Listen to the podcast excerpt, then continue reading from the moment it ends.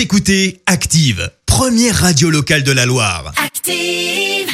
Et maintenant, l'actu média et les audiences télé sur Active. 9h30, on parle télévision à la radio avec Clémence Dubois Texero et avec les audiences. Pour commencer, France 2 s'est imposé hier soir. Avec la fin de la saison 4 de 10% en finale qui a attiré plus de 3 millions et demi de personnes, soit 15% de part d'audience. Derrière, on retrouve une autre série américaine, cette fois Grey's Anatomy et la saison 16 diffusée sur TF1. Enfin, sur la dernière marche du podium, M6 et le meilleur pâtissier euh, qui ont rassemblé près de 3 millions de gourmands.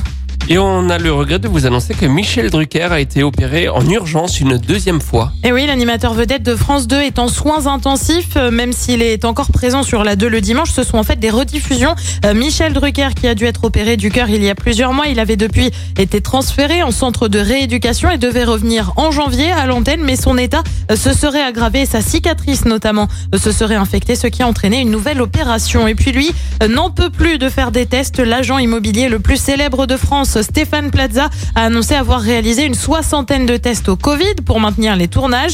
Euh, Plus de nez, plus de bras, plus de chocolat entre PCR, prise de sang et tests sérologiques. Mon corps n'en peut plus, a-t-il écrit. Euh, Conséquence, Stéphane Plaza met fin à ses tournages le temps que le pic épidémique passe. Et ce soir, on regarde quoi? Et bien comme tous les jeudis, on retrouve la série Alice Nevers sur TF1, série également sur M6, avec le spin-off comprend la série dérivée de 911. Son petit nom, c'est 911 Lone Star. Ils se sont pas foulés pour le nom. Euh, sur France 2, envoyé spécial consacré aux élections américaines. Et puis sur France 3, place au cinéma avec Les Sept Mercenaires, non pas le film des années 60, mais celui de 2016 avec Denzel Washington. C'est à partir de 21h05. Et on verra ce que ça donne niveau audience demain matin, vendredi à 9h30. La suite des hits sur Active.